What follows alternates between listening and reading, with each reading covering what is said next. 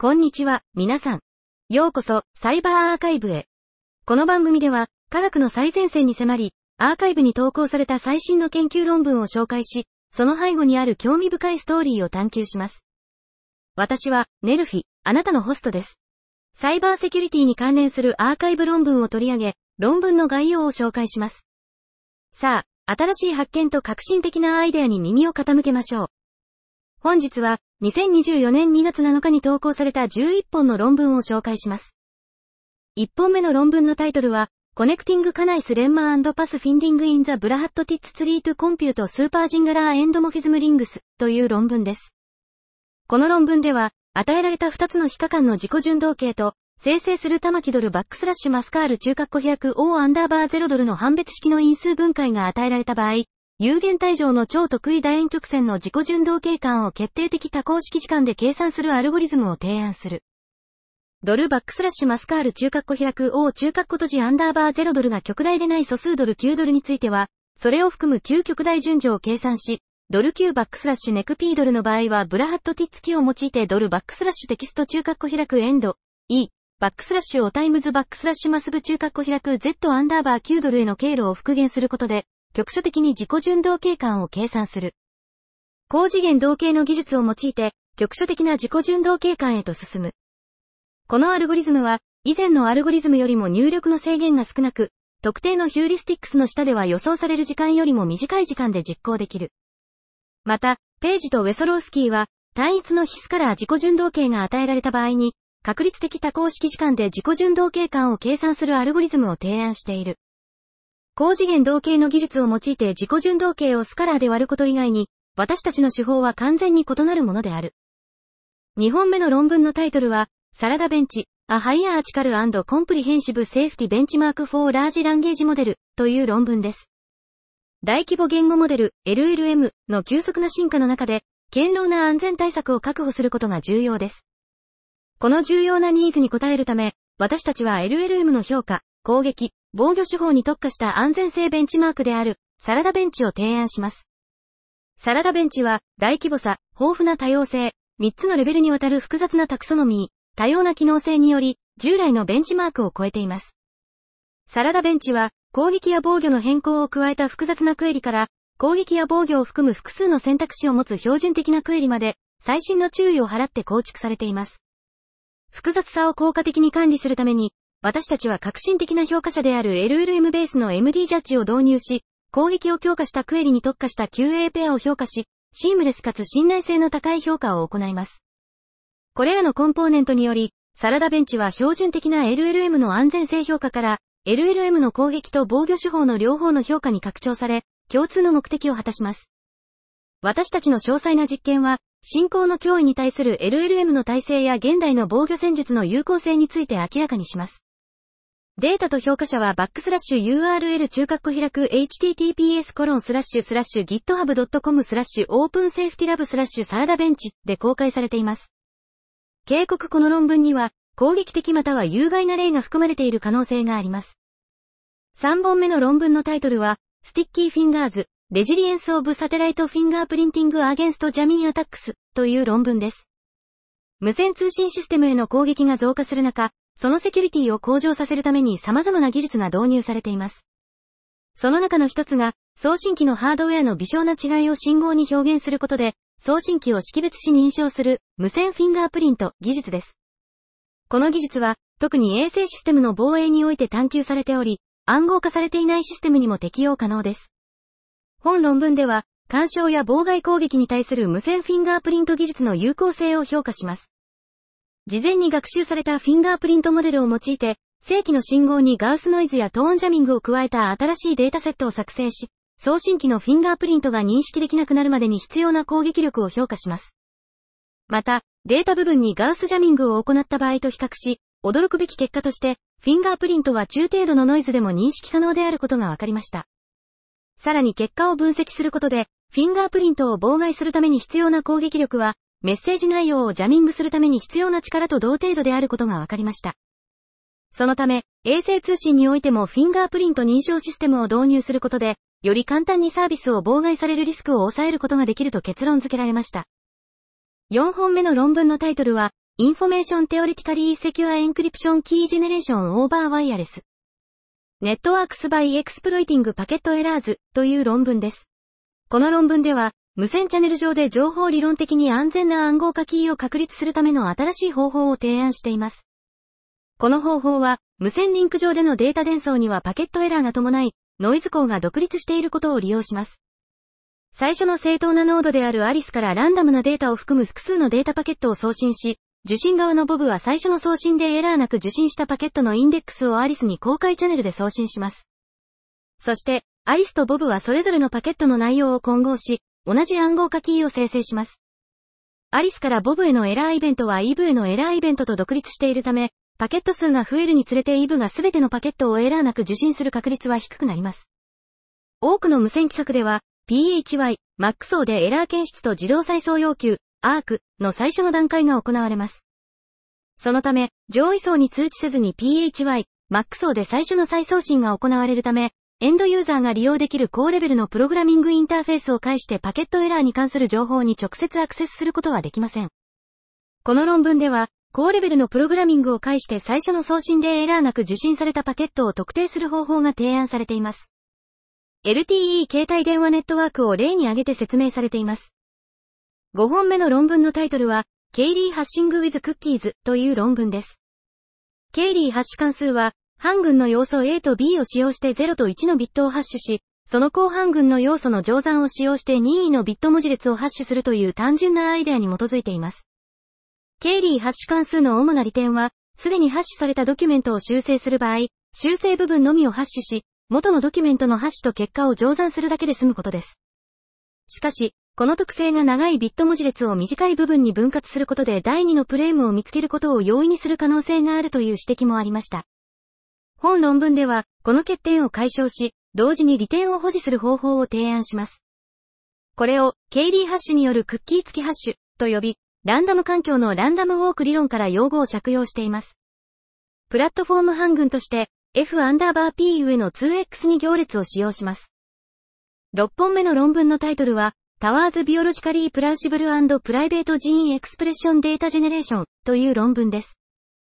差分プライバシー、DP で訓練された生成モデルは、合成データの作成においてますます注目されています。しかし、既存の文献は主に基本的なベンチマークデータセットに焦点を当て、比較的単純なデータ分布に対してのみ有望な結果を報告しています。本論文では、DP 生成モデルが自然なアプリケーションシナリオでどのように機能するかを体系的に分析し、特に実世界の遺伝子発現データに焦点を当てます。私たちは5つの代表的な DP 生成方法を包括的に分析し、下流の有用性、統計的特性、生物学的妥当性などの様々な観点から評価します。私たちの詳細な評価は、各 DP 生成方法のユニークな特性を明らかにし、それぞれのアプローチの強みと弱みを示し、将来の発展における興味深い可能性を明らかにします。驚くべきことに、私たちの分析は、既存の文献で考慮されている標準的な評価メトリックによると、ほとんどの方法が合理的な下流の有用性を達成できることを明らかにしました。しかし、実際のデータセットの生物学的特性を正確に捉えることができる DP の方法はありませんでした。この観察結果は、現在の方法論の過度の楽観的な評価を示唆し、モデル設計の将来的な改善が急務であることを強調しています。7本目の論文のタイトルは、 Epistral Network、Revolutionizing Media Curation Consumption through Decentralization という論文です。ブロックチェーン技術は、デジタル時代のメディアの消費と配信を革新し、クリエイターや消費者、規制当局が分散化され、公平で魅力的なメディア環境に参加できるようにしました。ブロックチェーン技術を活用した革新的なメディアネットワークであるエピストラルは、世界初の反ミメティックなメディアのキュレーションと消費のネットワークを目指し、現在のデジタルメディアの課題であるクリエイターへの不公平な扱いや消費者アルゴリズムの操作、そして効果的な規制の複雑な課題に取り組んでいます。本論文では、エピストラルの概念、設計、そして可能性について掘り下げ、マクルアンやジラードの理論をブロックチェーン技術の領域で具現化し、ヘーデンの民主的代表性に対する批判からも着想を得ています。また、この新しいネットワークがもたらす課題や機会を分析し、メディアの消費、配信、規制の将来についてより広い議論を提供しています。8本目の論文のタイトルは、Continuous Variable QKD with Key Rates for Above Debetac Winter という論文です。大きな距離での連続変数量子鍵分配 CV9KD では、ノイズレベルが非常に高く、使用される誤り訂正符号は非常に低いレートである必要があります。この領域では、容量に近い性能を発揮するランダムコードブック誤り訂正を実装することが可能になります。私たちは、スプレッドスペクトラムウォーターマーキングに着想を得た CVQKD 用のランダムコードブック逆調整スキームを提案します。私たちのスキームは、公開された調整データと秘密鍵の間の統計的な分離を実現する新しい方法を持っています。私たちは秘密鍵レートの理論的分析を提供し、数値結果を示します。最良の性能は、メッセージサイズがアリスとボブの測定間の相互情報量1、XY を超える場合に得られます。このやや直感に反する結果は、コードレートとフレーム拒否率のトレードオフと、QKD のための誤り訂正がランダムデータのみを調整する必要があるという事実から理解されます。私たちは、デベタックウィンターチ1、XY、I、EY よりもはるかに高い秘密鍵長を得ることができます。9本目の論文のタイトルは、 Adversarial Robustness through Artifact Design という論文です。敵対的な例は、機械学習にとっての課題として現れました。これを防ぐために、ほとんどの防御手法は、モデルの学習方法、例敵対的学習、や推論方法、例ランダム化並活化を変更します。しかし、これらの手法はモデルの敵対的な眼見性を大幅に改善しますが、まだ敵対的な例には弱いままです。そこで、交通標識認識などの特定の領域では、オブジェクトが規格に従って実装されていることが分かりました。そこで、既存の規格にわずかな変更を加えることで敵対的な例に対抗する方法を提案します。具体的には、アーティファクトの設計を眼見最適化問題として定式化し、勾配ベースと貪欲探索法を提案します。交通標識認識の領域で評価を行い、交通標識のピクトグラム、標識内のシンボルや色を変更することで、敵対的学習と組み合わせることで、最新の手法に比べて最大25.18%の高い眼見性を実現し、正常な入力でも精度を向上させることができることを示しました。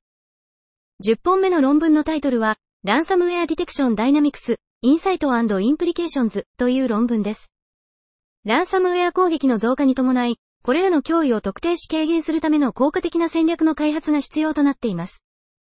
この研究では、ビットコイン、ブトクとベードル、アストの両方でランサムウェア関連と良性の取引を区別するための特徴選択アルゴリズムの利用を調査しています。アグランサムデータセットを活用し、ランサムウェア関連の部徳と USD 取引の包括的なリポジトリである、私たちは暗号通貨エコシステム内のランサムウェア活動の特徴を捉えるための新しい特徴のセットを提案します。これらの特徴は、取引のメタデータ、ランサム分析、及び行動パターンを含み、ランサムウェア関連の金融取引の多面的な視点を提供します。厳密な実験と評価を通じて、私たちは私たちの特徴セットが部徳と USD 取引を正確に抽出することで、ランサムウェア関連の金融フローの早期検出と防止に役立つことを示します。私たちは、 UGRansome データセットから重要なランサムウェア特徴を選択するための Gini Impurity と Mutual Information、MI に基づくランサムウェア特徴選択アルゴリズム、ルザを紹介します。可視化からの洞察は、 Gini Impurity と MI に基づく特徴選択が、ランサムウェアのクラスを効果的に区別することで、ランサムウェア検出システムを強化する可能性を示しています。分析から約68%のランサムウェア事件が1.46から2.56の範囲内の武徳取引を含み、攻撃ごとに平均2.01の武徳取引があることが明らかになりました。この結果は、ランサムウェアの要求が動的かつ適用性があることを強調し、特定のサイバー攻撃に固定された金額はないことを示し、ランサムウェアの脅威の進化する景観を強調しています。11本目の論文のタイトルは、The Amplifying Bias from Differential Privacy in Language Model Fine Tuning という論文です。公平性とプライバシーは、機械学習 ML の実践者がモデルにおいて実現しようとする重要な価値観です。公平性は、社会的、人口統計的なサブグループのモデルの偏りを減らすことを目的としています。一方、プライバシーは差分プライバシー、DP、メカニズムを通じて、個人のトレーニングデータが最終的なモデルに与える影響を制限します。信頼性のある ML の公平性とプライバシーの目標のトレードオフは、両方を対処しようとする人々にとって課題となります。私たちは、DP が大規模言語モデル、LLM の微調整において、性別、人種、宗教的な偏りを増幅させることを示します。増幅の原因は、サブグループ間の勾配の収束における不均衡にあります。バイナリジェンダーバイアスのケースを通じて、バイアスを対処する基地の方法であるカンターファクチュアルデータオーグメンテーション、CDA が、DP によるバイアスの増幅も軽減することを示します。その結果、DP と CDA を併用することで、公平性とプライバシーを維持しながらモデルを微調整することができます。本日の紹介は以上となります。それでは、また明日をお会いしましょう。さよなら。